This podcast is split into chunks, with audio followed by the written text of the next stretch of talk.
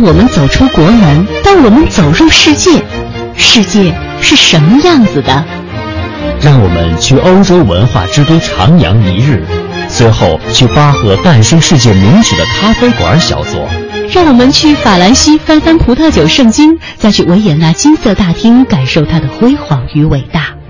当我们用东方的眼睛打量世界，世界是这样的。聆听中国与世界。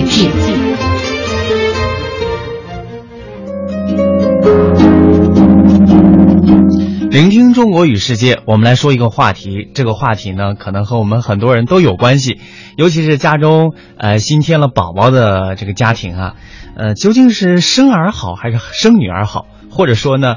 究竟是生呃男孩有幸福感，还是生女孩有幸福感？可能在传统的观念当中，更多的中国家庭认为生儿子会更有幸福感。我前一阵儿啊到中山采访的时候，在中山当地呢有一种美食啊，呃是用这个糯米制成的，嗯，然后呢一般当地的在一些节庆的时候才会吃到这样的一种饮食。就是为什么当地这个饮食它那个形状吧做的。怎么说呢？有一点像一个蝌蚪啊啊！后来我就说，为什么会有这样伸出来的这一块儿哈？因为汤圆它不是整个是个圆的吗？说其实，在当地呢，大家都渴望有男丁嘛啊，所以呢，用这样的一种方法来这个表达一下这种特别美好的心愿哈。就形似哈，对，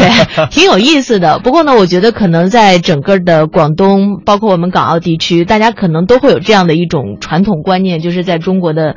这个传统意识当中哈，还是觉得男丁是吧？嗯。呃，到来呢会给这个家庭带来很大的一个劳动力啊，这样的一种感觉。但是呢，最近我们看到了这样的一个说法，是中国人民大学经济学院和北京大学国家发展研究院所做的一个课题，叫《新经济时期的子女性别和父母幸福感》。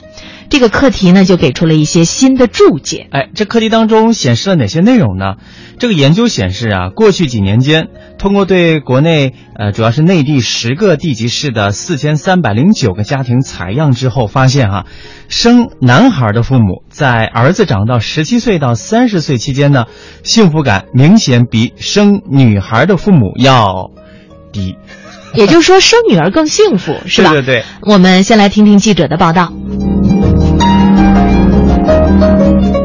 为什么呈现这样的结果呢？研究人员分析称，随着思想观念的转变，很多中国父母发现，女孩在学业、事业上的竞争力增强，而且女孩对父母更体贴。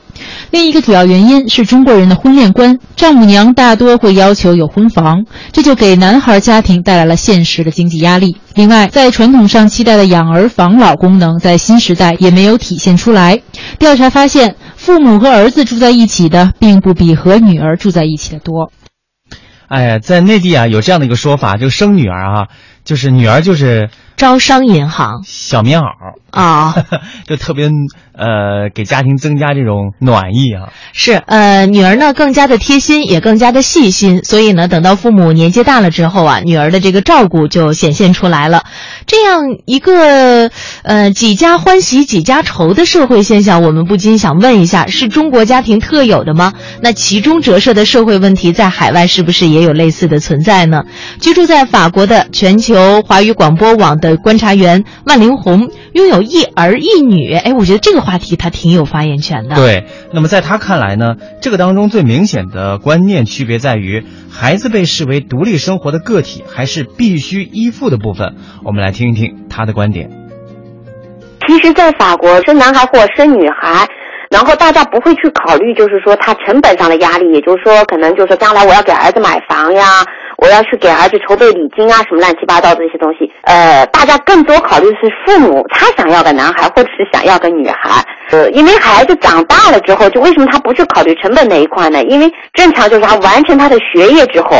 在父母眼里面的话，他就已经是个成年人了，他应该去承担他自己的生活，甚至就是有一些父母在孩子在大学的时候他就已经放手了，然后他唯一会管的就是可能就是你结婚的时候。哎，你的婚礼，那么他这个会他会承担一部分费用，而且他这个承担的费用也是这样的，就是说，那个男孩跟女孩的话都是，就是说应该是丈夫跟妻子的那个父母双方呢是那个就是共同承担，也就是一人一半，看那个双方的经济能力，就是你有钱可能会这个婚礼会豪华一点，大概但是你没有钱的话，可能这个婚礼就会简单一点。家长他还是把孩子当成一个就是独立的个体，我觉得这一点是比较好的。他从小培养孩子，就无论你是男孩还是女孩，你要独立自主，你要去经营自己的生活。我觉得这个观念的话非常好。嗯，那么此外呢，全球华语广播网澳大利亚观察员胡芳啊，她也是两个孩子的奶爸，在澳大利亚人们的儿女观又呈现着怎样的趋势呢？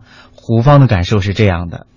总体来看，对于澳大利亚的父母来说呢，生男孩或者是女孩呢都一样。也正因为这种观点呢，在澳大利亚，母亲怀孕二十周的时候呢，医生就会通过超声波检查来帮助父母来鉴定孩子的性别，以方便年轻的父母提前为新生的孩子购买适合他们穿的衣服。同时，也并不担心父母会因为孩子的性别而选择性堕胎。另一方面，虽然根据现在的医学技术呢，父母可以采用试管婴儿的方法来进行性别的干涉，选择生男孩或者是女孩，但是根据澳大利亚摩根盖洛普民意调查显示，有五分之四的澳大利亚人呢是反对通过试管婴儿技术呢来对自己未来的孩子的性别进行干涉。虽然整体上来看，澳大利亚的家长呢对于生男孩女孩都一样，而且在澳大利亚甚至第一位女性总理呢也出现过了。但是要说澳大利亚的家长对于自己生男孩或者女孩观感完全一致呢，倒也未必。最起码，澳大利亚的父母在给孩子零用钱或者是要求孩子做家务方面呢，还是有那么一些些重男轻女的。根据二零一三年澳大利亚西泰银行的一项调查，澳大利亚的男孩呢，平均每个星期可以获得四十八澳币的零用钱，而女孩呢，每个星期却只能获得四十五澳币。而另一方面，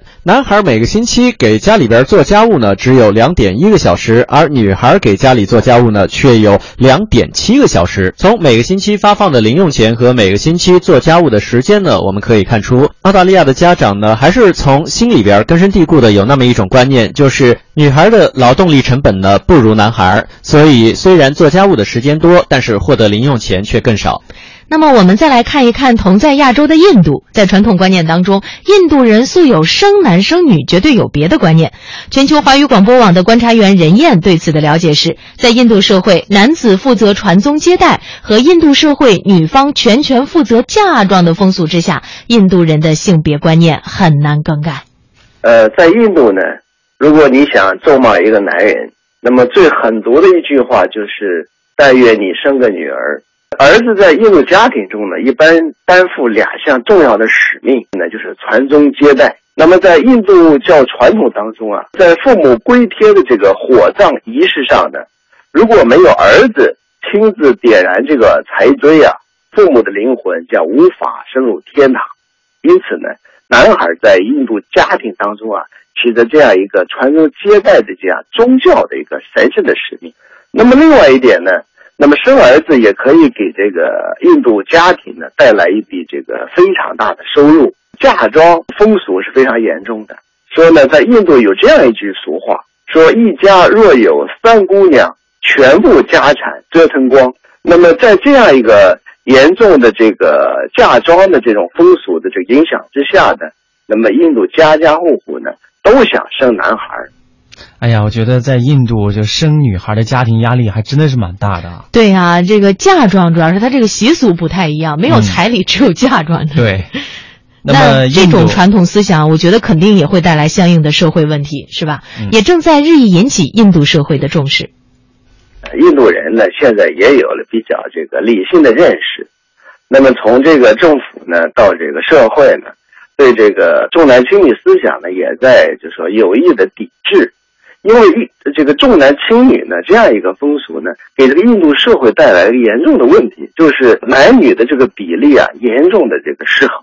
这样的呢，就会导致很多这个社会问题。你比如说最明显的一个问题，就是很多这个，呃，这个男孩呢，就是太多多于女孩，那么这样的话，未来呢，就是找对象也是一个问题。另外呢，给整个社会的这个稳定也带来一些潜在的这个风险。作为一个文明的、开放的一个社会啊。应该是这个男女平等的这个，就说理念应该受到更多人的这种这这个接受，这也是衡量一个社会发展的一个指标。